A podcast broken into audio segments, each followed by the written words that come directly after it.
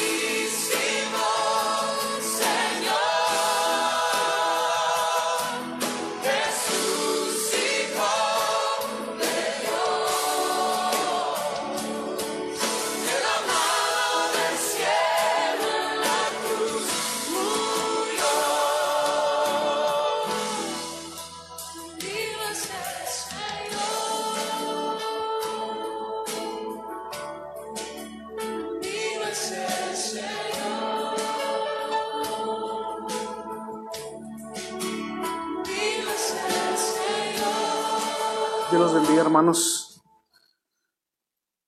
Gracias, gracias a Dios que podemos estar nuevamente aquí, hermanos, en la casa del Señor, aquí en la casa de Dios, este día para, para compartir su palabra. Hoy, en un día especial, hermanos, un día especial para, para los cristianos, para los hijos de Dios, amén, en todo el mundo que celebramos este día. Tristemente no podemos estar reunidos ah, aquí, ¿verdad? Por lo que está pasando, pero de todos modos nosotros somos la iglesia, somos el templo del Espíritu Santo y donde estemos, hermanos, donde estemos, en nuestro hogar, con la familia, pues ahí podemos nosotros ah, alabar a Dios y disfrutar de su palabra y de su, la compañía de sus seres queridos y de la palabra de Dios y la oración y todo eso, amén. Pues un placer, hermanos, estar aquí nuevamente con ustedes. Ah, ah, hoy, como decíamos, vamos a, a ponerle un- una pausa a los mensajes del libro de Apocalipsis y vamos a, a- pasar a dar un mensaje acerca de las siete palabras, amén, de las últimas siete frases que dijo nuestro Señor Jesucristo en la cruz antes, antes de entregar su vida. Y primero que, que todo, hermanos, pues ah, vamos, a, vamos a orar, hermanos, vamos a orar para ponernos en las manos del Señor. Este, ahí, ahí con donde está usted en su hogar, con su familia. Si por favor ah, me sigue en esta oración. Señor, te damos gracias, Padre Santo, porque nos permites estar en tu casa, Señor. Porque nos permites, Padre Santo, a mí, aquí a mí, a Pastor José, Padre Santo, venir a, este lugar, Padre Santo, a, hacer este trabajo para tu gloria y para tu honra, Señor. Te pido que bendigas a mi hermano José ahí donde él está, Señor. Bendícelo siempre, Señor. Gracias por su disponibilidad, Padre Santo. Te pido, Padre Santo, que, que sea tu Espíritu el que hable a través de mí, que no sea yo, sino que sea tu Espíritu Santo, sea tu palabra, Padre Santo, la que pueda llegar a los corazones de mis hermanos, de todos aquellos que están viendo este video, de todos aquellos que, que no conocen de ti, Señor, y que, que, que tú has preparado para que miren este video, para que escuchen estas palabras, Padre Santo. Yo te pido, Señor, que estas palabras, estas semillas puedan caer en su corazón, Señor, y, y tú las hagas crecer, Dios mío. Yo te pido por mis hermanos que están en sus hogares, que tú los bendigas, que tú los proveas siempre, Señor. Sé tú con ellos, acampa alrededor de sus hogares, Padre Santo, de todos los niños, de los jóvenes de nuestra iglesia y de todo el mundo, Padre Santo, de tu iglesia, Señor. Cuídalos, protégelos, Señor, de toda cosa, Padre Santo, que nos pueda hacer daño. En el nombre de tu Hijo amado Cristo Jesús, te damos toda la gloria y toda la honra. Amén y amén. Bueno, hermanos, como decía, pues este, este día, viernes, amén, ya estuve un poquito confundido durante la semana porque mm, me, me- me hice bolas ayer, que ayer jueves, pero este día pues ah, celebramos, celebramos algo, algo especial, celebramos el día en que, en que nuestro, Señor Jesucristo entregó su vida por, por su pueblo, entregó su vida por la iglesia ah, para perdón de nuestros pecados. Y, eso es algo de lo, de lo más, más ah, hermoso que tenemos nosotros. De, mucha gente se enfoca en otros días festivos, en, en Navidad o en, o en Acción de Gracias, ah, en los cumpleaños, el Día de las Madres. A mí en lo personal este día Ah, y, el domingo es, es, es el, mis favoritos, el, el- día más especial para mí, porque es el día donde, donde ocurrió algo en este mundo, donde nuestro Dios entregó a su Hijo por amor a nosotros, para que nosotros fuéramos tener salvación. Y esta, esta semana, hermanos, como muchos la, la conocen como Semana Santa, ah, es, es un suceso de, de varias cosas que acontecieron eh, que podemos ver en las escrituras y, y muchas cosas que hay que pa- pasaron en esta semana. Ah, pero antes de entrar en eso, ah, vamos a, vamos a leer este versículo, hermanos, para entrar a la palabra de Dios. Y es un versículo, es un capítulo de la Biblia muy famoso, muy poderoso también, porque es un, es un versículo profético que está en el Antiguo Testamento.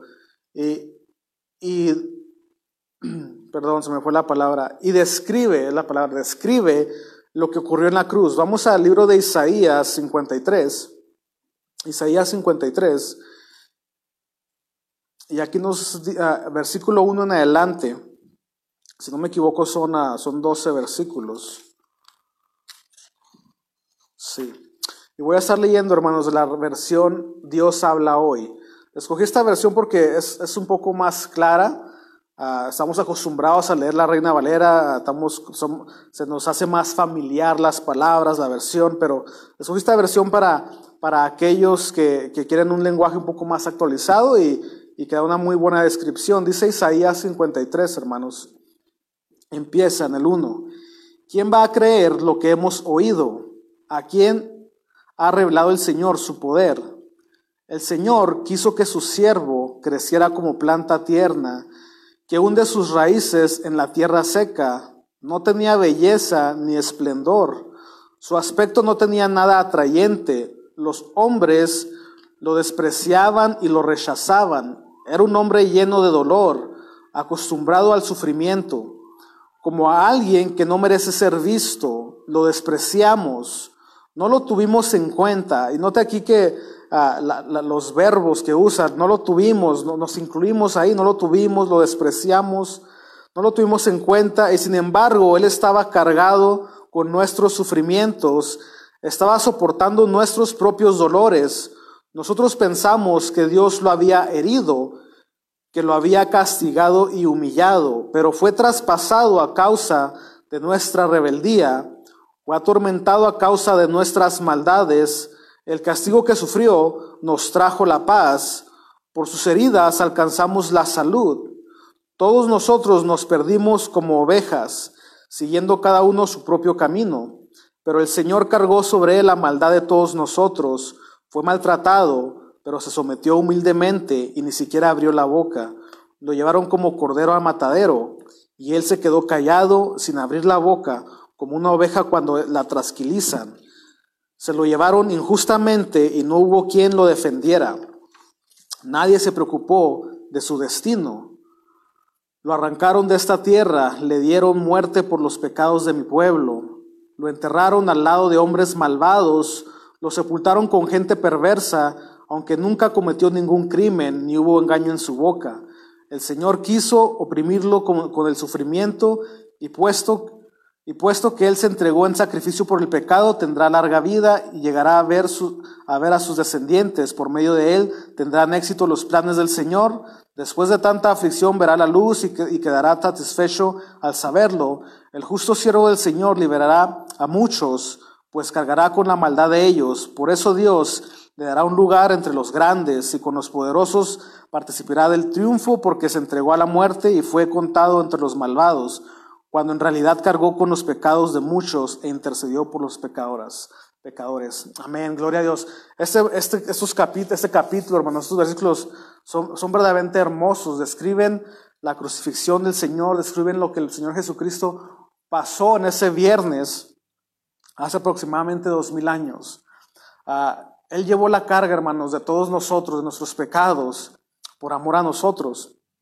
Y como hablaba, hermanos, esta semana, lo que conocemos como Semana Santa, muchas tradiciones dejan, de, hacer ciertas cosas en esta semana durante el mes, pero vuelven a lo suyo cuando se acaba, cuando pasa el, cuando pasa el día de resurrección, cuando pasa Pascua, vuelven a lo suyo, vuelven al, al- libertinaje, vuelven al pecado, ¿verdad? Esta Semana Santa ocurren varias cosas. Primeramente, hermanos, vemos Ah, empezamos con la entrada triunfal de Cristo a Jerusalén en Lucas 19. También podemos ver la purificación del templo en Lucas 19, cuando, cuando Jesucristo arroja las mesas que estaban, la gente estaba vendiendo dentro del templo. Ah, Jesús predice la destrucción del templo en Lucas 21. Ah, Jesús habla de las señales antes del fin, lo que hemos estado predicando en estos últimos días.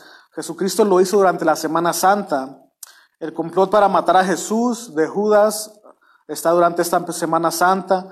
La institución de la Cena del Señor ah, está durante la Semana Santa, lo que nosotros practicamos cada principio de mes, que nos reunimos a hacerlo, en memoria de nuestro Señor Jesucristo. Cuando Jesús ora en Getsemaní, hermanos, cuando, cuando, cuando su angustia hace que caigan gotas de sangre, eso lo vemos dentro de esta Semana Santa. El arresto de Jesús, cuando es entregado a los soldados romanos por Judas, la negación de Pedro, Jesús en el concilio, Jesús ante Pilato, Jesús ante Herodes y Jesús sentenciado a muerte por Pilato. Más que en lo personal me encantaría un día nosotros podamos ver más a, fondo, más a detalle aquí en la iglesia, si Dios lo permite así, si Dios, si Dios quiere, ah, pronto que podamos volver a reunirnos aquí, amén. Y esto, todo esto, hermanos, pasa durante esta semana. Pero al final, la crucifixión y muerte de Jesús, que podemos ver en Lucas 23, hermanos, si vamos al libro de Lucas, por favor, Lucas 23, versículo 26. Ahí es donde podemos ver la historia de la crucifixión de Cristo en este Evangelio. Y podemos también ah, ver las siete, las siete frases o las, las siete palabras. Es muy, es muy común llamar las siete palabras, amén, pero, pero en sí eran, eran frases, eran, eran, eran, eran pequeñas frases que, que Jesús decía, ah, que dijo en este momento. Si vamos a, a Lucas 23, hermanos, me acompaña. Lucas 23. Vamos a estar leyendo aquí la Biblia, en el versículo 26. Dice, y llevándole tomaron a, cierto Simón de Sirene que venía del campo y le pusieron en- encima la cruz para que llevase tres, tras Jesús. Y le seguía gran multitud del pueblo y de mujeres que lloraban y hacían lamentación por él. Pero Jesús, vuelto hacia ellas, les dijo, hijas de Jerusalén, no llores por mí, no lloréis por mí, sino llorad por vosotras mismas y por vuestros hijos, porque aquí vendrán días en que dirán, bienaventurados, bienaventuradas las est- estériles y los vientres que no concibieron y los pechos que no criaron. Entonces comenzarán a decir a los montes, caed sobre nosotros y a los collados, cubridnos, porque si en el árbol verde hacen estas cosas, en el seco, que no se hará? Llevaba también con él otros, do- a, a otros dos que eran malhechores para ser muertos. Y cuando llegaron al lugar llamado de la calavera, el Gólgota, le crucificaron ahí y a los malhechores uno a la derecha y otro a la izquierda. Y aquí, hermanos, aquí vemos ah, la, primera, la primera palabra, la primera frase que nuestro Señor Jesucristo dice en el, eh, cuando está en la cruz. Él ya estaba ahí en la cruz. Y la primera pa- palabra que vemos que el Señor dice, y Jesús decía, Padre, perdónalos porque no saben lo que hacen. Sabe que e- esta, esta frase, hermano, es, es bien, es bien poderosa. ¿Por qué? Esta frase también la vemos en, el libro de Hechos con Esteban, cuando lo están apedreando a muerte. Y Esteban pide lo mismo, Esteban pide al Padre, Padre, perdónalos porque no saben lo que hacen. Est- estos hombres, hermanos, aquellos que crucificaron a Jesús, no estaban conscientes de, lo que estaban haciendo, no estaban conscientes de quién era el que estaba en la cruz, Ah, porque ellos no reconocían al Mesías. Su ignorancia ah, de, la divin- de la divina verdad no significó, esta ignorancia que ellos tenían no significó que Jesús no orara por un perdón por ellos. Y esto, esto es algo asombroso, hermanos, porque estos hombres, a pesar de que estaban ahí haciendo esta obra malvada, esta obra cruel, Jesús dice, perdónalos, porque no saben lo que hacen. ¿Sabe? Nosotros cuántas veces ah, hemos, hemos podido orar de esta manera o, si podemos orar de esta manera. Al, al, al, orar- por alguien que nos ofende, alguien que nos lastima, alguien que habla a nuestras espaldas, ¿verdad? tantas cosas que pasan en el mundo, alguien que, que, ah, que, que, rompe a lo mejor la, la, la fidelidad o algo, tantas cosas que podemos, que podemos pasar como iglesia de Cristo en cualquier lugar. Y, y a veces el dolor, el dolor nos, nos, nos llena los pensamientos, nos llena el corazón y queremos que haga un cierto de juicio, de castigo para esa persona o que Dios, Señor, trata con esa persona o algo. Pero en esta ocasión, el Señor Jesús, Él pedía perdón, Él, perdón, él, dec- él decía, él, pedía que Dios los perdonara porque no sabían lo que hacían. Eso, eso es algo, es algo tremendamente poderoso hoy en estos tiempos también, hermanos, porque en estos tiempos hay mucha falta de perdón. Ah, ah, es, es un mundo muy, muy egoísta. Es un mundo donde solamente no queremos, nos importa lo que nosotros pensamos, lo que nosotros sentimos. Ah, hoy, por la, por la tarde miraba un poco la- las noticias acerca de, lo que dijo el presidente y, el vicepresidente. Y algo que me dio mucho gusto y que me asombró es que estos dos hombres, a pesar de que mucha gente no los quiere, pero estos dos hombres ah, exaltaron a Cristo el día de hoy. Eh, el día de hoy, tanto el presidente y el vicepresidente exaltaron a Cristo, predicaron a nivel, a nivel nacional en la televisión, hablaron de que Cristo es el camino. Y, y yo miraba como la prensa allá abajo, como sin importar, ah, rompiendo eso, es- ese mensaje, ellos iban solamente a cosas, a, a- a- puntos of- ofensivos para ofenderlos, para hacerlos hablar cosas que no deben. Ah, ah, ah, hubo varios mensajes, le, le dijeron a ellos que, que hubo varios mensajes de, de personas ofendidas por los mensajes que se estaban dando. Entonces vivimos en un mundo tan egoísta, tan, tan egocéntrico, donde todo, todo nos molesta y es muy difícil ir a pedir perdón. Jesucristo nos da el ejemplo ahí, hermanos, de que este hombre, Jesucristo, eh, Je- Jesucristo, estos hombres, haciendo lo que le estaban haciendo Jesús, pide perdón por ellos. Eso es algo que como, como, como hijos de Dios debemos aprender todos nosotros y ponerlo en práctica. Señor, perdona a todos aquellos que nos han lastimado, los que nos han ofendido. También cuando Jesús está con los apóstoles, con los discípulos, que les, les le piden, Señor, enséñanos a orar. Jesús les dice que, que perdonen para que ellos puedan ser perdonados también. Entonces ahí vemos la primera palabra, hermanos. Una palabra de perdón. Una palabra donde Jesús pide perdón por estos hombres. Una enseñanza que nos deja de nosotros poder perdonar y pedir por el perdón de tantas personas que nos han ofendido. Dejar por a un lado nuestros sentimientos, lo que nosotros sentimos y ver más allá, ver más allá lo que, lo que esos, los ojos espirituales nos pueden permitir ver. Pero continuamos, hermanos, con una segunda palabra. La segunda palabra, en verdad te digo, hoy estarás conmigo en el paraíso. Esa es la segunda palabra. Voy a darle lectura, donde me terminé ahorita en Lucas. Y Jesús decía, Padre, perdónalos porque no saben lo que hacen. Y repartieron entre sí sus vestidos, echando suertes. Y el pueblo estaba mirando y aún los gobernantes se burlaban de él, diciendo, a otros salvó, que se salve a sí mismo. Si este es el Cristo, el escogido de Dios, los soldados también le, encarnecían, acercándose y presentándole vinagre y diciendo, si tú eres el rey de los judíos, sálvate a ti mismo. Había también sobre, sobre él un título escrito con letras griegas, latinas y hebreas, este es el rey de los judíos. Y uno de los malhechores que estaba colgado le injuraba diciendo, le injuriaba diciendo, si tú eres el Cristo, sálvate a ti mismo y a nosotros. Respondiendo el otro, le reprendió diciendo, ¿ni aún temes tú a Dios estando en la misma condición? Nosotros a la verdad justamente padecemos porque recibimos lo que, lo que merecemos de nuestros hechos, mas este, mas este, refiriéndose a Jesucristo, mas este ningún mal hizo y dijo a Jesús, acuérdate de mí cuando vengas en tu reino. Entonces Jesús le dijo la segunda palabra, hermano, la segunda frase, de cierto te digo, de cierto, de cierto te digo que hoy estarás conmigo en el paraíso. Este versículo, hermano, esta declaración, Jesús está asegurando a uno de estos criminales en la cruz que cuando muera, Él estaría con Él en el cielo. Era una afirmación, no era una posibilidad, era una afirmación. Esto estaba garantizado porque aún en la hora de su muerte el criminal había expresado su fe en Jesús, reconociéndolo como lo que era, como Dios. Amén. Es- Esta, esta sección, hermano, nos da una gran enseñanza, hermanos. Porque esta sección, esta, esta, esta porción, esta palabra, nos enseña a nosotros que no somos nadie, nadie para juzgar a alguien más.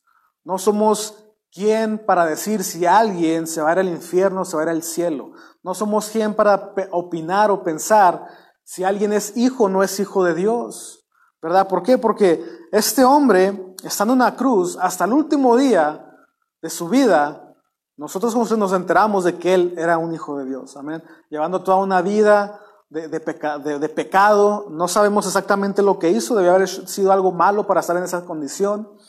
Pero hasta ese último momento el Señor le dice, estarás conmigo en el reino de los cielos. Entonces podemos ver que la gracia de Dios no tiene límites. Vemos una gracia que sobrepasa cualquier entendimiento. Es lo que, que aún no podemos entender en su totalidad nosotros. Porque muchas veces nosotros caemos en error de ver a personas llevar una vida, a una vida muy desorientada, muy torcida, muy fea, llena de adicciones, llena de, de, de de pleitos, borracheras, contiendas, y, y, a veces los juzgamos y los mandamos al infierno como cristianos. Y muchas veces por eso, por eso las personas no nos quieren, por eso a veces nosotros no podemos predicar el Evangelio tan libremente, porque las personas nos odian por un mensaje que damos nosotros, que, al final es un mensaje ah, que, no, que, no, que no es correcto. ¿ven? Sabemos que, que el Evangelio es buenas nuevas para los salvos, ¿verdad? Pero también sabemos que son malas nuevas para los que no aceptan a Jesucristo, para los que no quieren a Jesucristo como su Señor. Nosotros debemos dar el Evangelio como es, debe de ser. Que Jesucristo amó de tal manera, que Dios amó de tal manera al mundo que entregó a su único Hijo para que todo aquel en él cree no se pierda, más tenga vida eterna. Pero también debemos predicar que, que el, pecado nos va a llevar al día de la ira. Pero no podemos juzgar y nosotros mandar a las personas al infierno. Ese es trabajo de Dios. Nosotros como hijos de Dios, entre la iglesia nos podemos exhortar, educar, nos podemos dar consejos, levantar a nuestro hermano, el que, al que vemos caído, al que vemos, si vemos un hermano caído en la fe, débil en la fe, nuestro, nuestro trabajo es levantarlo, es, es hermano, ¿en qué te puedo ayudar? No, no seguirlo pisando, ¿verdad? Los fariseos hacían eso, los fariseos les gustaba ver a la gente en el suelo, les gustaba, ah, les gustaba humillar a las personas con su sabiduría, humillaban al humilde. Entonces, en, este, en esta palabra podemos ver que nuestro Señor Jesucristo nos da una lección, hermanos, de que no es nuestra, no es nuestra decisión. No tenemos, no tenemos voto en quién es salvo y quién no es salvo. Podemos ver que, podemos ver y entender que este hombre hasta en el último día, él aceptó a Jesucristo. Jesús le hace una invitación. No, no le dijo algo verbalmente, pero este hombre, pero Dios mismo, Dios Padre, puso una convicción en el corazón de este hombre para que este hombre reconociera que el que estaba en la cruz era el Hijo de Dios. Y Dios mismo puso una convicción para pedirle, acuérdate de mí cuando estés en el cielo. Y Jesucristo le contesta, en verdad te digo que desde hoy estarás conmigo en el paraíso. Entonces aquí vemos la gracia, vemos la gracia de nuestro Señor Jesucristo en acción, vemos esa obra hermosa y podemos entender de que ese amor de Cristo, ese amor infinito, va más allá de nuestro propio entendimiento. Que, que debemos pensar dos veces cuando vamos a, a juzgar a alguien, criticar a alguien, ¿verdad? Debemos pensar dos veces en hacer esto. Entonces aquí esta enseñanza nos da esto, hermanos, que este hombre desde ese día está en el paraíso. Yo creo que este mensaje, hermanos, es de esperanza para muchas personas. Hay muchas personas que tienen familia, que tienen hermanos, tíos, tías, padres que están lejos de Dios, ¿verdad? Y esta palabra da mucha esperanza al pueblo de Dios, hermanos, porque a veces es difícil para nosotros ah, vivir y ver a, nuestros familiares lejos de Dios, ¿verdad? Muy apartados de lo bueno, de lo correcto, pero este, esta palabra nos da, nos da esperanza a nosotros, hermanos, de que, que al último Dios es el que tiene la última palabra y Él es el que él es el que decide. Dios es el que dice y el que tiene la última palabra, hermanos. Entonces esa es la segunda palabra. En verdad te digo que hoy estarás conmigo en el paraíso. La palabra número tres, hermanos. Número tres. Mujer, he ahí tu hijo, he ahí tu madre. Hijo, he ahí tu madre. Estaban junto a la cruz de Jesús su madre y la hermana de su madre, María, mujer de Cleofas, y María Magdalena. Cuando vio Jesús a su madre y a su discípulo, a quien él amaba, Juan, que estaba presente, dijo a su madre, Mujer, he ahí tu hijo. Después dijo al discípulo, He ahí tu madre. Cuando Jesús vio a su madre de pie cerca de la cruz, con el apóstol Juan, a quien él amaba, él encomendó en las manos de Juan el cuidado de su madre. Y desde aquella hora Juan la recibió en su propia casa. Eso lo podemos ver en el capítulo de Juan, hermanos, en el libro de Juan, capítulo 19. Libro de Juan, capítulo 19, versículo 25 y 27. Vemos aquí esta, esta, esta escena donde está, donde, está, donde está María junto con Juan y, y le, das, le dice estas palabras. He ahí tu madre, he ahí tu hijo. En este verso Jesús ah, muestra ser un hijo compasivo. Amén. Un hijo compasivo, no estoy hablando de un hijo, un hijo de Dios, estoy hablando de un hijo como yo, que soy hijo de mi madre, como el pastor José, que es hijo de su madre, un, un hijo compasivo con su madre. Se está asegurando de que su mamá terrenal sea cuidada después de su muerte. Fíjese que esto nos da una gran lección también. A, mí me encanta esto de las siete palabras, porque cada palabra, cada frase nos da una gran lección, hermanos, una lección espiritual que podemos aplicar día tras día en nuestras vidas. Aun cuando moría Jesús cargando el pecado de todos los hombres y la ira de Dios, Jesús se preocupaba con ternura por aquellos a quien él amaba. José, su padre terrenal, ya no estaba, ya, ya estaba muerto. Jesús le confió su madre a Juan. No se la confió a, sus hermanos, a sus, a sus hermanastros, a sus hermanos eh, de sangre. Se la, se, la, confió a Juan el discípulo, porque, este, porque Juan era creyente y sus hermanos de Jesús ah, no eran creyentes en ese entonces. Es- Esto, hermanos, mucha gente, yo, yo he visto mucha gente y yo, y yo hacía esto mucho cuando recién, cuando recién me convertía a Cristo. Yo hacía mucho esto y es parte de, un- de una vanagloria, de un orgullo que uno se quiere jactar.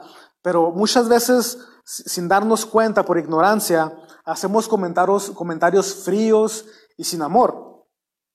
A veces, digamos, un ejemplo. hablaba yo con una compañera de trabajo hace un par de semanas, todavía cuando podíamos ir a la, a la oficina, y, y ella, ella va, va al Instituto Bíblico. Ah, ah, ella vive en, aquí en Nuevo México, pero cruza a Juárez, va a una iglesia a Juárez en México, a un Instituto Bíblico. Entonces ah, se empezó a hablar el tema de que iban a cerrar los puentes, de que la gente no iba a poder cruzar tan libremente. Entonces ella llevó el mensaje al, digamos, al director del Instituto Bíblico y le dijo pues lo que estaba pasando, que ya no iba a poder ir al Instituto Bíblico. Y el mensaje que ella recibió fue un mensaje de que no confía en Dios, que no cree en Dios. ¿Dónde está su fe? Pues son, son digamos, palabras ah, inapropiadas en el momento. Obviamente que la mujer confía en Dios, que vive en Dios. ¿Por qué? Porque es una hija de Dios y estudia la palabra. Pero en los, instantes no se puede. Aquí Jesús, en esta, que esta podría ser una, una, preocupación mundana, pero no lo era, en la hora, en la hora del más grande sacrificio del Salvador, Ah, él se acuerda y tiene compasión de, de su madre, que era una mujer viuda también, en medio de- del dolor, ah, de, su dolor, y, este, y, le- y refleja su amor por ella, entregándosela a, Juan. Entonces podemos ver que a pesar de que Jesús se iba a ir, Jesús iba a morir, Jesús no le valió, no, no, no, no le dejó de importar lo que su madre se iba a quedar a sufrir. Muchas veces escucho cristianos también que, que andan haciendo tantas cosas y no, no importa, que no importa, que acabo de mover con el Señor. Y sí, sí es cierto, usted se va con el Señor, pero lo dice muy fría, una manera muy fría, sin sentimientos, sin amor, y no se da cuenta de que hay gente que se va a quedar a sufrir por usted. Hay gente que se va a quedar sufriendo. Y eh, eh, entonces esa es una negligencia espiritual. El pastor hace unos cuantos meses, el pastor Josué, hablaba acerca de- de que el cristiano puede morir de mil herejías y hablaba de un, hablaba de un, de una, un sida espiritual, ¿verdad? Ah, esto, esto lo que yo estoy hablando es como un- una negligencia espiritual. Mucha gente lleva, muchos cristianos no temen a Dios, no, ah, no, no temen de, de, de, lo que, ah, de tentar a Dios es la palabra correcta. ¿eh? Sabemos que, que cuando, cuando Jesús fue al desierto a ayunar, vemos que, que Satanás se le aparece. Y le ofrece, le ofrece, le ofrece varias cosas, le ofrece todo el dinero del mundo, le ofrece comida, le ofrece todo. Y le, y le, y le pide una de las, una de las peticiones, una de las cosas que, que Satanás le pide es que se arroje del pináculo. Y Jesús le dice, no tentarás a tu Dios, amén. No tentarás a tu Dios. Hay muchos cristianos allá afuera que se la pasan tentando a Dios, que no miden las consecuencias, no miden las cosas. Eso también es, es una negligencia espiritual, ¿verdad?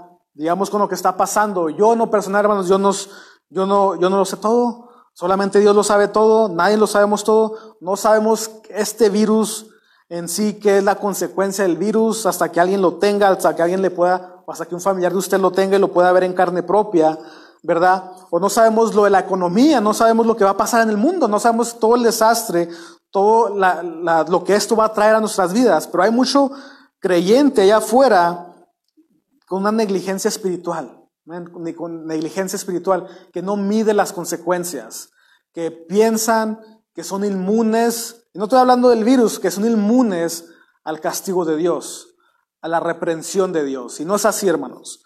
Jesucristo, Él se preocupó por, por María, por su madre.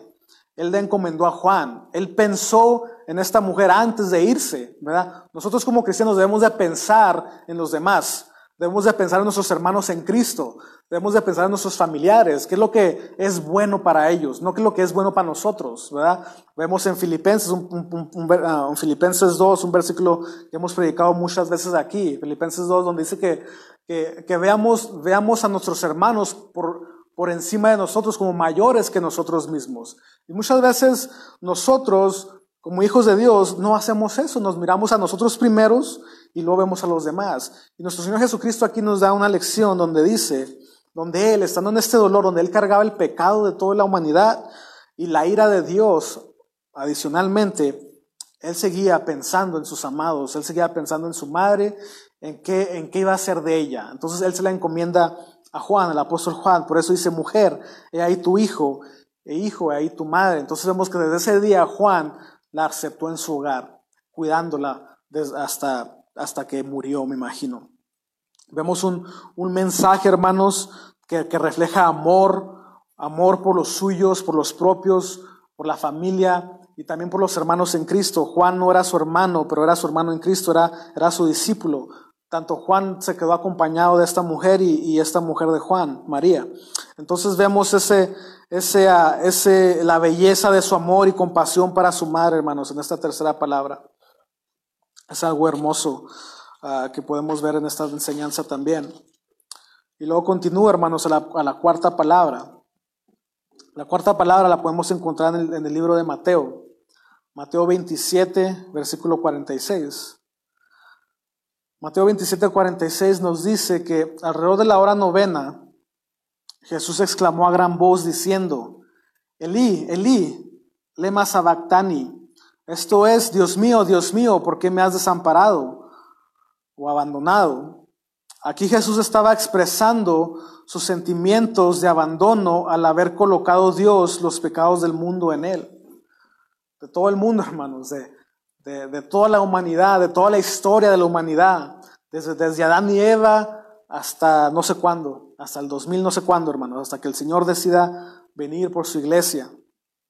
Y por esta razón, Dios, Dios tenía que voltear su rostro de Jesús, porque en Jesús se encontraba todo el pecado presente, pasado y futuro de la humanidad. En ese momento, en ese momento, hermanos, que estamos, del que estamos predicando ahorita, cuando Jesucristo estaba en esa cruz hace alrededor de dos mil años, Jesús llevaba mis pecados, mis pecados pasados, mis pecados presentes y mis pecados futuros. Él los estaba perdonando ahí en ese momento. Los pecados de ustedes, los pecados de los que nos miran, los pecados de todas las personas, hermanos, Él los estaba llevando en ese momento. Imagínense la carga que Jesús, la Jesús, la carga que Jesús sentía. Y no solo eso, sino que Jesús sabía que Dios había volteado su rostro de Él. Por eso dice, Padre Santo, ¿por qué me has abandonado? Mientras Jesús estaba sintiendo ese enorme peso del pecado, Él estaba experimentando también la separación de Dios. Esa separación de Dios por única vez en toda la eternidad, hermanos. La única vez donde hay una separación entre Dios y Jesús en toda la eternidad, ese era, ese momento, cuando Jesús cargaba el pecado de toda la humanidad. Eso también fue un cumplimiento a la declaración profética en el Salmo 22.1, hermanos. Si me acompaña el Salmo 22.1, vamos a ver esa declaración profética. Salmo 22.1 dice, Dios mío, Dios mío, ¿por qué me has desamparado? ¿Por qué me has abandonado? Dice, ah, es un salmo de David, ese es un salmo mesiánico, es una declaración profética, amén. Y Jesús, Jesús la, la, la, cumple en ese momento, cumple esta profecía. Entonces podemos ver, hermanos, que, que, que en ese momento Dios aparta su mirada de Jesucristo y Jesucristo llevaba toda la carga por nosotros en ese momento.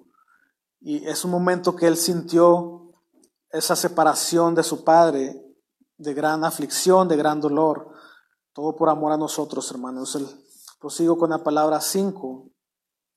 Después de esto, después de, de esta palabra de Eli Eli, lema sabactani, después de esto, sabiendo Jesús que ya todo estaba consumado, dijo, para que la escritura se cumpliese, tengo sed.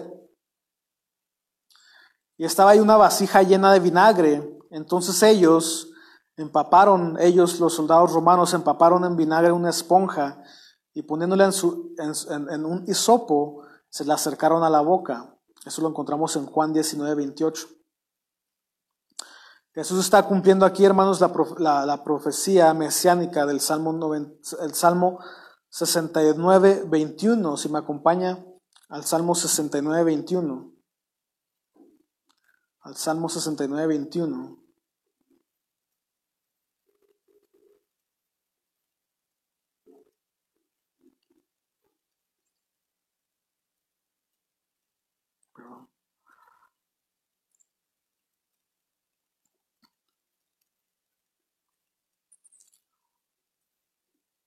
Eso de usar la tecnología a veces nos sale caro, ¿verdad? No, no funciona cuando, quieren, cuando queremos que funcione. Salmo 69, 21 dice, Me pusieron además hiel por comida y el mi sed me dieron a beber vinagre. Esa es otra, otra profecía, hermanos, en el que encontramos en el Salmo.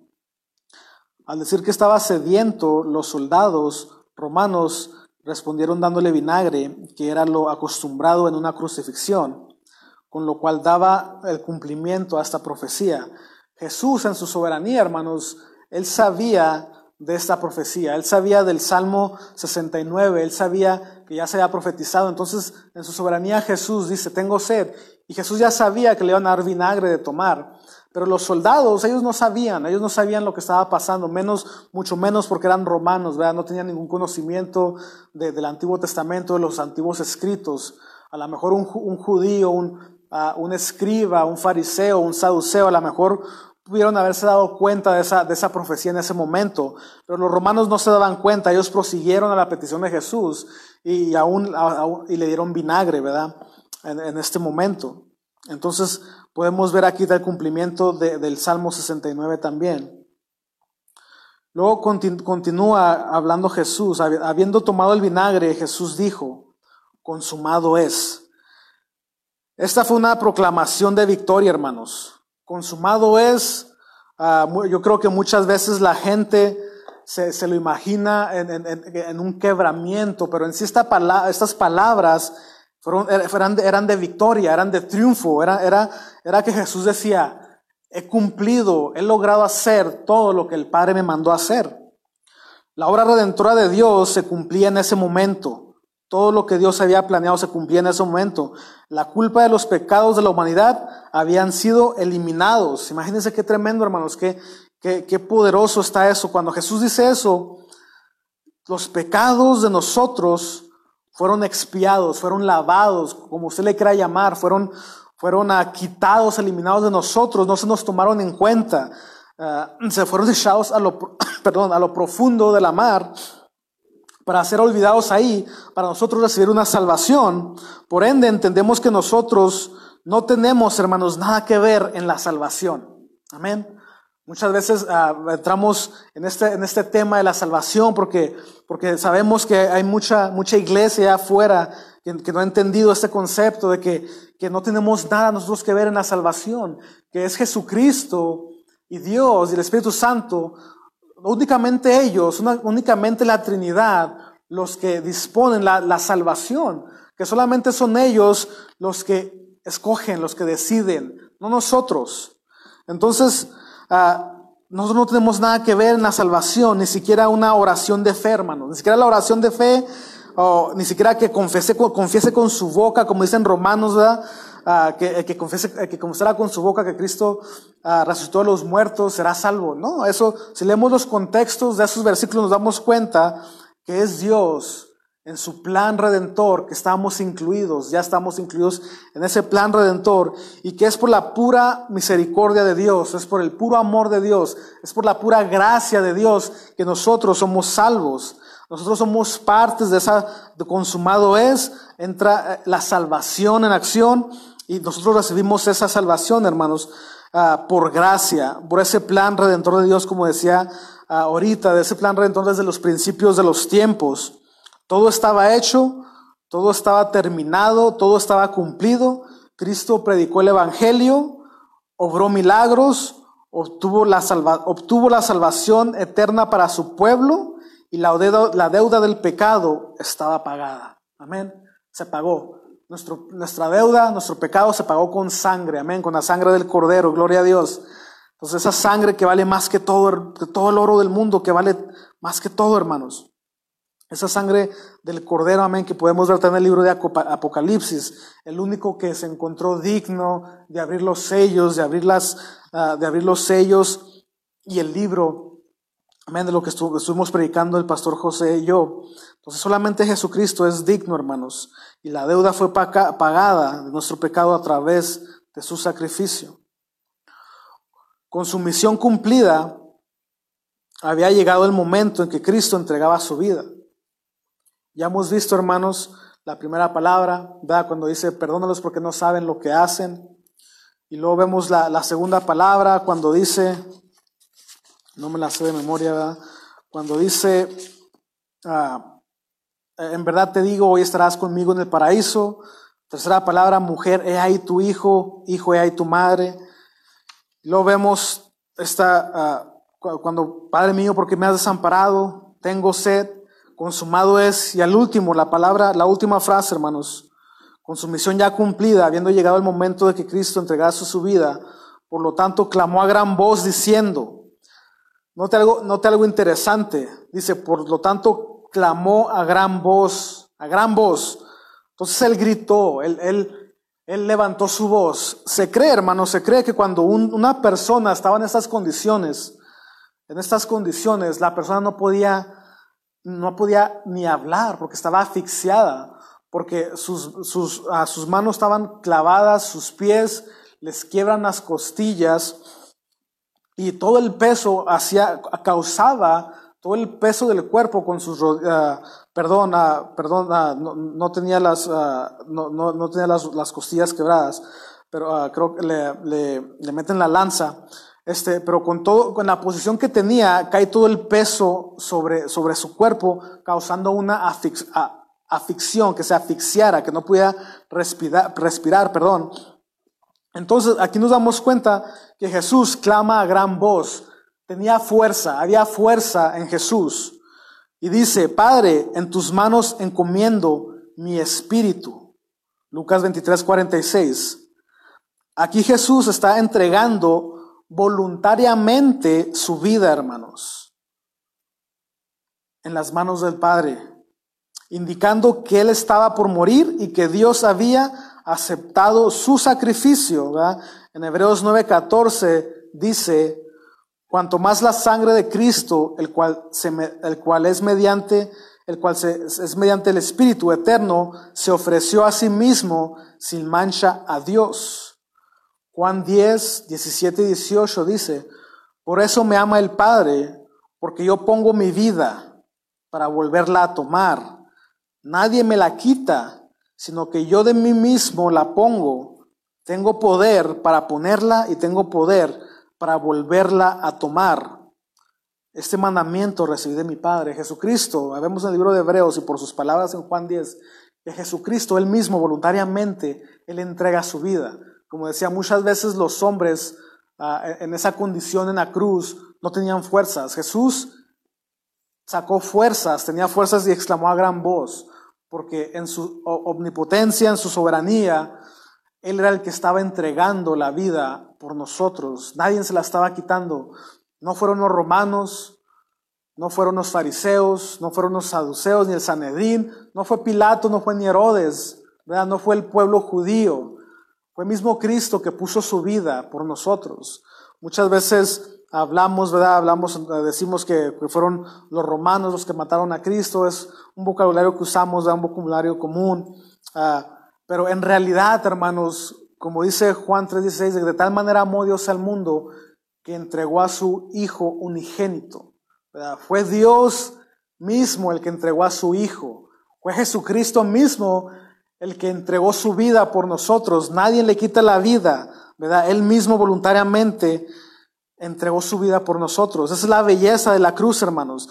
Esa es la belleza de esa obra de que celebramos hoy día, ¿verdad? Esa belleza porque, porque un hombre, Jesucristo, Dios, se hizo carne, amén, y entregó su vida por nosotros. Y, y también nos dice su palabra en Juan 3:17 que, que Dios no envió a su Hijo al mundo para condenar al mundo, sino que para que el mundo sea salvo por Jesucristo. Entonces en Jesucristo hay salvación, hermanos. Solamente Jesucristo es el camino a la verdad, el camino a la vida, amén. Y nadie va al Padre sino por Jesucristo. Y es, y es Él, hermanos, el que, el que vino a darnos salvación. Note que dice el Juan 3:17 que no envió Dios a su Hijo al mundo para condenarlo. El mundo ya estaba condenado. El mundo ya estaba condenado desde Adán y Eva cuando pecaron por primera vez, ¿verdad? cuando fueron desobedientes, cuando obedecieron a la serpiente. El mundo fue, fue maldito en ese entonces. Si usted lee el libro de Génesis, usted se da cuenta que Dios maldijo al mundo. Entonces el mundo ya era condenado y Jesucristo vino, hermanos, a traernos salvación, vino a, darnos la libertad, a, a pagar los pecados de nosotros. Y eso es lo que celebramos el día de hoy, hermanos. Celebramos la victoria en esa cruz. Amén. Satanás pensó que estaba, Jesucristo estaba derrotado en ese momento, pero no. Jesucristo solamente era un paso más para el plan eterno de, Dios. Juan 14, 6 dice, Jesús dijo, yo soy el camino y la verdad y la vida. Nadie viene al Padre si no es por mí. Amén. Entonces es lo que celebramos hoy, hermanos. Hoy es un día especial para nosotros, para el cristianismo. Decía, yo en mi corazón estaba un poco triste porque decía, Señor, no podemos reunirnos en la iglesia, no podemos uh, convivir con los hermanos, no podemos disfrutar a lo mejor de las actividades que hacen los niños, los jóvenes, varones, damas en otras iglesias, ¿verdad? No, no, no podemos disfrutar a lo mejor del convivio, de, de, comer juntos con nuestros hermanos, con nuestro Señor Jesucristo, acostumbraba a hacerlo, ¿verdad? Que se juntaba con sus discípulos y comían. Y, y, ahorita no podemos hacer eso, hermanos. Tristemente, pero nosotros somos la iglesia, somos el templo de Cristo. Y hoy, hoy, hoy este día, hermanos, es un día de victoria para nosotros. Es un día de victoria para nosotros, porque este día, hermanos, nosotros celebramos que nuestros pecados fueron perdonados, que nuestros pecados fueron lavados, hermanos. Podemos ver y entender que a través de estas siete palabras tenemos que perdonar al que nos ha ofendido, al que nos ha lastimado. Sabe que es muy triste a veces, a veces enterarse de, de por, por, otras personas de que alguien está ofendido con usted o, con, o que alguien está enojado con usted sin saber uno nada, ¿verdad? Porque a veces nosotros hacemos cosas, decimos cosas y ofendemos a las personas. Pero y también nos ofenden, pero es tiempo, hermanos, de perdonar. Este día el Señor nos recuerda que es tiempo de perdonar, hermanos. Que es tiempo de perdonar las ofensas que nos han hecho, de echar todas esas cosas en el olvido, dejarlos ahí sepultados. En este día, hermanos, entendemos y aprendemos y recordamos, el Señor Jesucristo nos recuerda de ese amor compasivo que debemos de tener con nuestros hermanos, con nuestra familia de no juzgarlos, de no criticarnos los unos a los otros, de no juzgarnos los unos a los otros, de no criticarnos, hermanos. Es un momento donde debemos reflexionar y entender que Jesús dejaba a alguien que cuidara de su madre también. Vemos esa salvación, esa gracia que tanto usted y yo tenemos. Y que no podemos saber de quién la tiene y quién no. La palabra de Dios dice que por sus frutos los conoceremos, pero es Dios, hermanos, el que juzga a las personas. Solamente Dios sabe quién va a acompañarlo con él en el cielo. Este hombre, este, este ladrón, este malhechor, se acordó de Jesús. Jesús, por favor, ten compasión de mí. Acuérdate de mí cuando vengas en tu reino. Y el Señor le dio acceso al reino, le dio acceso al cielo. Este hombre creyó porque este hombre tuvo fe en Jesucristo. Que este día, hermanos, nosotros podamos recordar y meditar que solamente por la gracia del Señor, nuestro Señor Jesucristo, somos salvos. Que no es por lo que hagamos. Este hombre no hizo nada en toda su vida, no sirvió a Dios. A lo mejor no le llevó ofrendas a Dios en la ley judía, la ley mosaica. A lo mejor no hizo nada que para agradar a Dios en toda su vida. Jesús se acordó de él. No es por obras. El Antiguo Testamento dice que también las, nuestras obras son como trapos de inmundicia para Dios. No es por obras para que nadie se gloríe, es por pura gracia. Es por pura gracia de nuestro Señor Jesucristo, hermanos. Podemos ver, hermanos, que Jesucristo cumplió todo en esa cruz. Él hizo todo lo que tenía que hacer. Él obedecía al Padre, dándonos ese ejemplo de hijos, de cómo ser mejores hijos. Ser un ejemplo nosotros para nuestros hijos, para nuestros amigos, nuestros hermanos, nuestros hermanos en Cristo. Ser personas de buen testimonio. Ser personas que reflejemos el amor de Cristo en estos momentos, hermanos, de, de, de, de angustia que hay en el mundo. Usted va a las tiendas, usted sale a alguna parte y usted ve angustia, usted ve angustia los rostros de las personas y nosotros somos esa luz. Es tiempo de que la luz de Cristo brille en nosotros. Es tiempo que nosotros demos el Evangelio, demos esas buenas nuevas, hermanos. Somos la sal de la tierra. Gracias. Le damos gracias a nuestro Señor Jesucristo por todo esto, hermanos.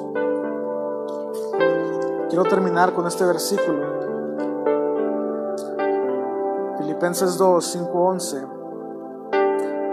Haya pues en vosotros este sentir que hubo también en Cristo Jesús.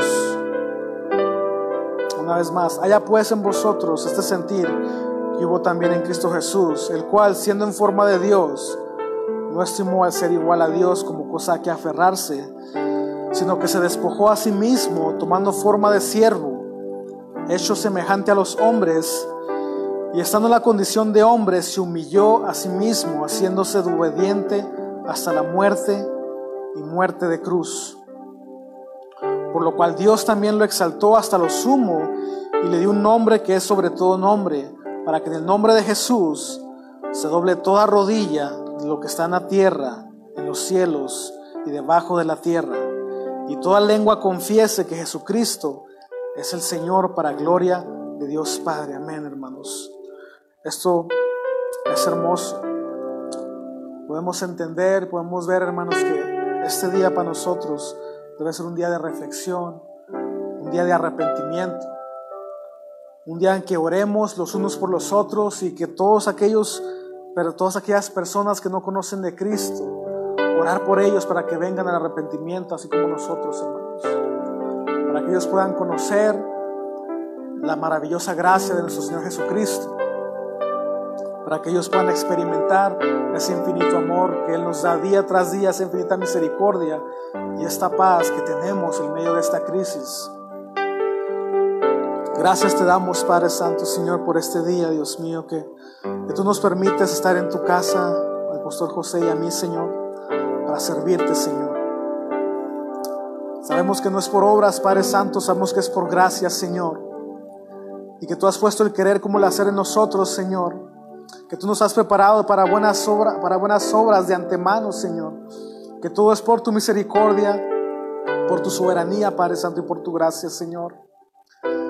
Yo te pido, Padre Santo, por aquellas personas, Dios mío, que a lo mejor están viendo este video, que no conocen de ti, Padre Santo, que no te conocen y que no han experimentado tu amor, Padre Santo, ese infinito amor y misericordia y paz que tú nos das, Padre Santo. Yo te pido, Señor, que esta semilla esta palabra haya sembrado en sus corazones, Señor.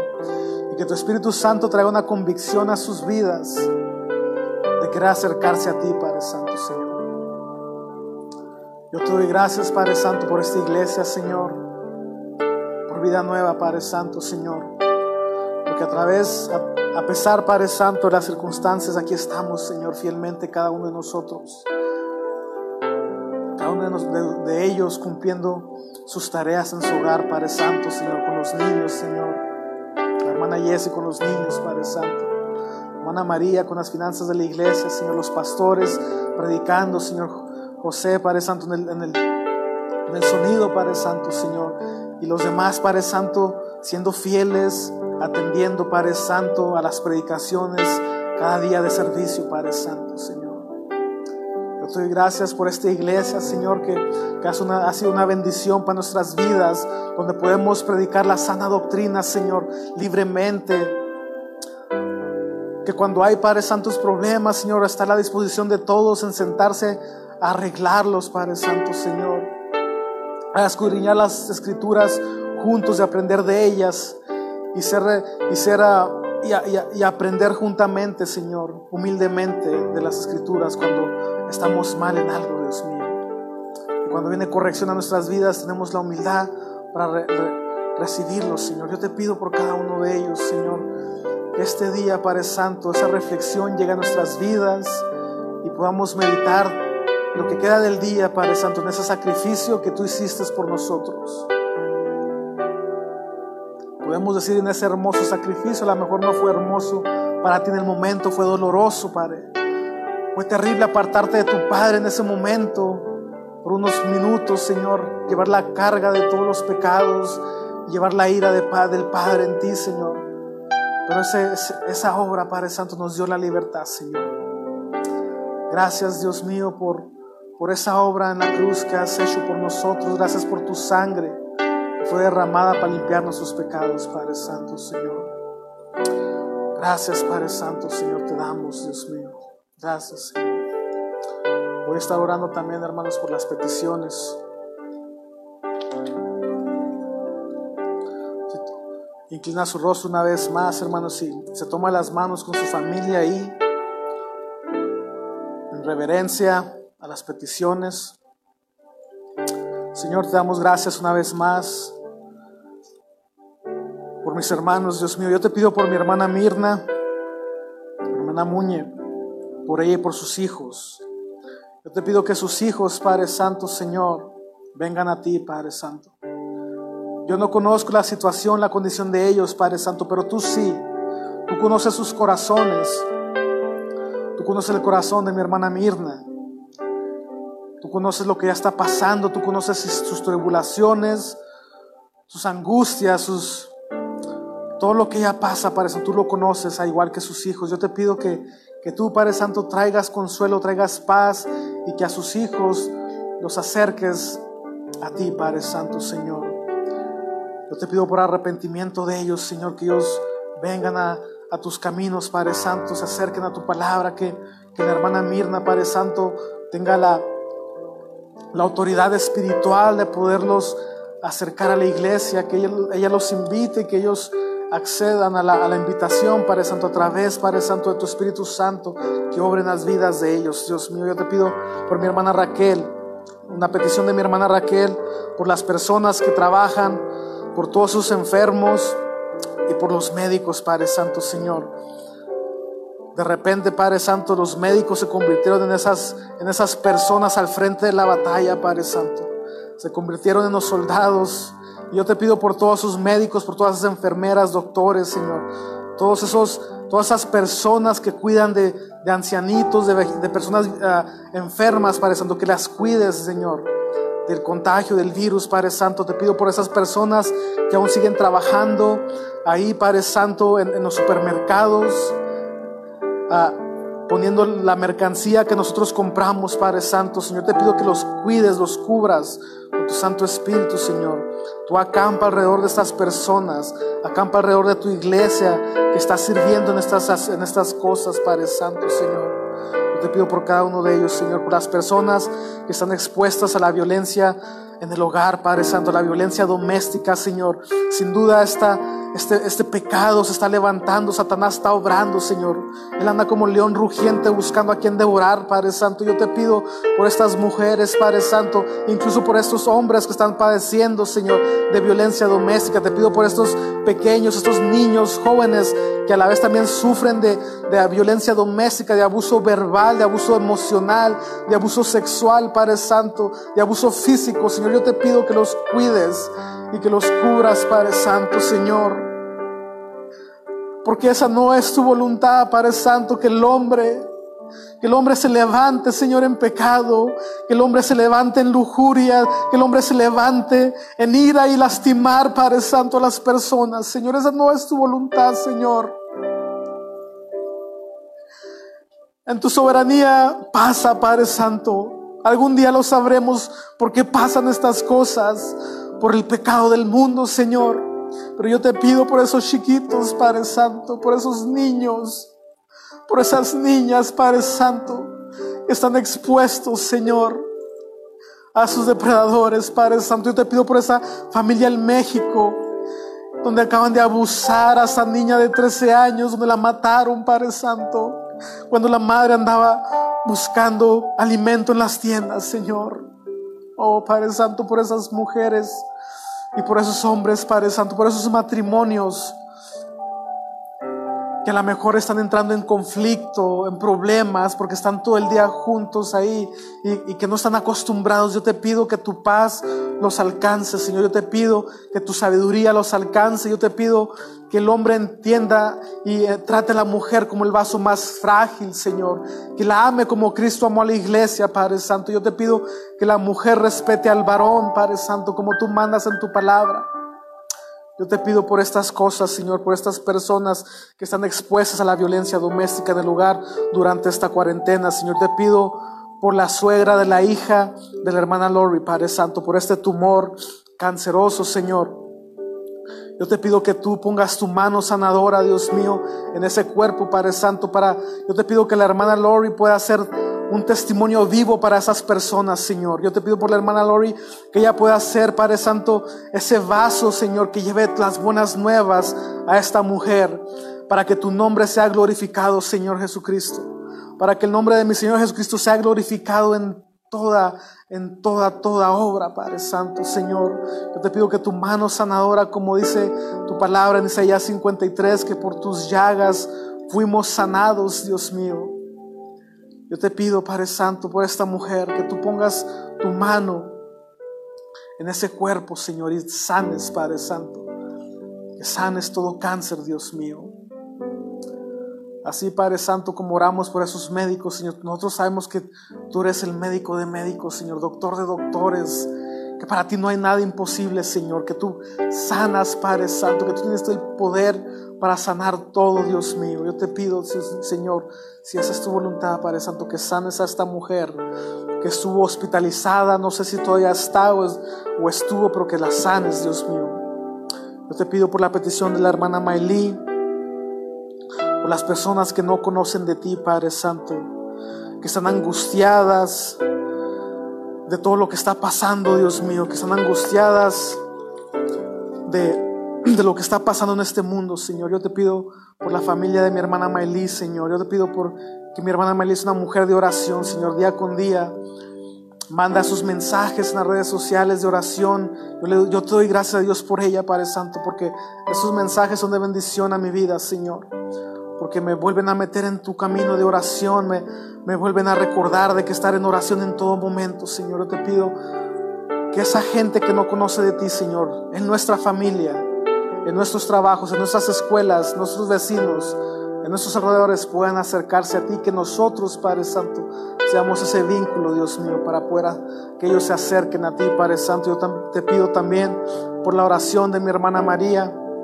Molina, por la petición de mi hermana María, Señor, que ella pide por su familia en El Paso, Padre Santo. Hemos visto que en El Paso, Texas, se han levantado los casos de este virus y ella pide por su familia que la cuide de todo mal, Padre Santo. Cuida a esta familia de todo mal, de todo virus, de toda enfermedad, de toda plaga, de todo mal que quiera venir a sus vidas, Padre Santo. Yo te pido, yo te suplico, Padre Santo, que tu ángel acampe alrededor de ellos, Padre Santo, al igual que mi hermana María, al igual que su hogar, Señor.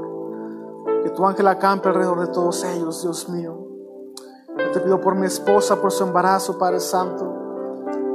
Que hasta como ahora, Padre Santo, has estado con nosotros, que todo salga bien, Padre Santo. Yo te pido un lugar, que reserves un lugar donde ella pueda dar a luz, Padre Santo, Señor.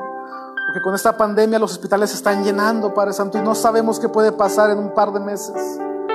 Yo te pido que tú reserves un lugar para ella, Dios mío para que ella pueda dar a luz, Padre Santo, bien sana y salva, Señor, libre de cualquier infección y virus, Padre Santo, Señor. Yo te pido por los pastores, Josué, por la hermana Cookie, Señor, hermana María, que seas tú su sanador, Padre Santo, Señor. Pon tu mano en sus cuerpos, Padre Santo, Señor. Pon tu mano, Padre Santo, en el corazón de ellos, en el cerebro. Y sánalos, Padre Santo, Señor. Mira que ellos han traído, Padre Santo, gran felicidad a esta iglesia, gran enseñanza. compasión y amor, Padre Santo, unidad a tu iglesia, Padre Santo. Yo te pido que seas tú con ellos en todo momento, que proveas para su hogar, Padre Santo, Señor. Provee para ellos, Padre Santo, que no les falte nada, Dios mío. Cuida de su familia, Padre Santo, de sus hijos, Josué, de Noemí, de César y de Marisol y de sus nietos, Padre Santo. Cuídalos, Dios mío. Hemos aprendido, entendido que con estas siete palabras, nuestro Señor Jesucristo oraba por su madre, por los suyos, por los que amaba, Padre Santo, Señor. Yo te pido por mi iglesia, yo te pido por vida nueva, Padre Santo, Señor. Que tú proveas en cada momento, Señor. Que no les falte nada, Padre Santo. Porque tú prometiste, Padre Santo, tú, tú nos enseñaste que así como las aves del cielo no les faltaba nada a nosotros, no nos va a faltar nada si un padre que es malo le da de comer a su hijo. Que no nos darás tú, Padre Santo, Señor. Padre eterno, a nosotros que entregaste tu vida por nosotros, Dios mío. Yo te pido por las familias de la iglesia, Señor. Te pido por Jesse, por José, Señor, por mi hermana Mónica, hermana Mari, por mi hermano Salvador, Señor. Que tú bendigas su hogar, Padre Santo. Por Jehú, Dios mío, Señor. Tú bendice, bendice su hogar, Señor. Proveles, Padre Santo, de bendición. Que las, bendiciones sobreabunden en su hogar, Padre Santo, en la casa de mi hermana Mirna, al igual, Señor. Que las bendiciones sobreabunden en su hogar, Padre Santo, Señor. En lugar de mi hermana Raquel, de mi hermana María, que las bendiciones sobreabunden en ese hogar, Padre Santo. Que la sanidad esté en ese lugar, Padre Santo, Señor. Gracias, Padre Santo, por la- el hogar de mi hermano Francisco, mi hermana Maelí. Que la- la- las bendiciones sobreabunden ahí de igual manera, Padre Santo, Señor. Yo te pido, Padre Santo, que los bendigas. Es lo que yo te pido el día de hoy, que los bendigas, Padre Santo. Que los bendigas mucho, Padre Santo. Yo no pido, Padre Santo, el día de hoy exhortación. Yo no pido reprensión, yo no pido guianza, yo pido que los bendigas, Padre Santo. Así como me has bendecido tú a mí, Señor.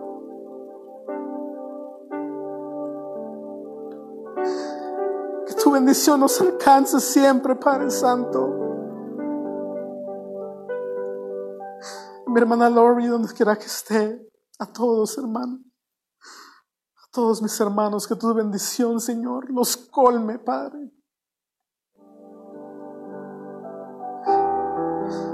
Perdóname el día de hoy, Padre Santo, si los he ofendido, si yo los he lastimado en algún momento, Señor.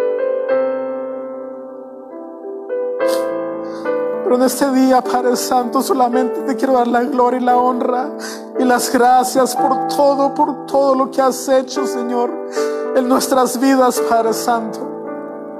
Porque nos has cuidado, nos has guardado, Señor.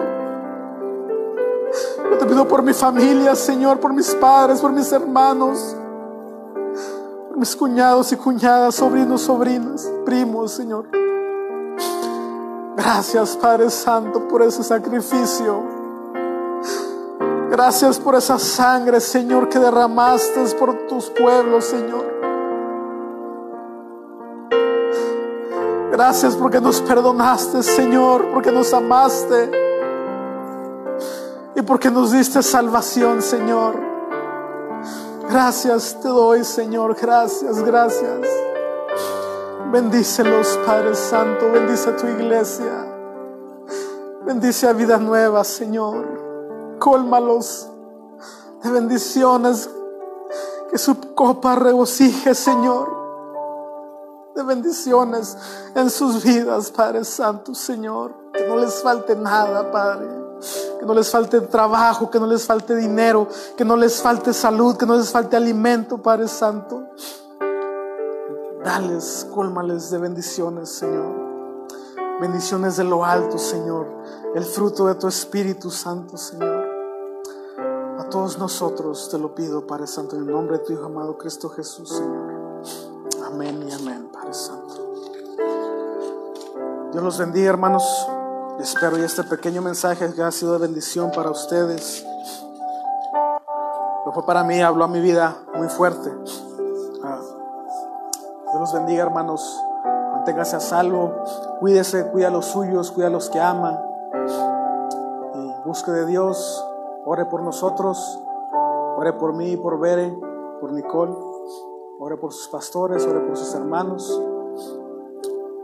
ore por la iglesia en el mundo. Que todos estemos bien, hermanos.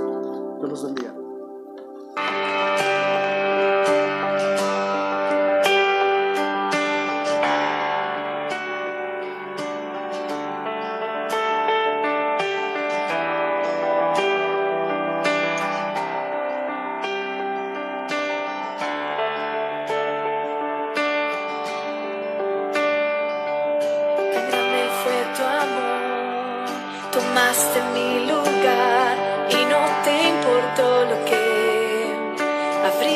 De sufrir, abrazaste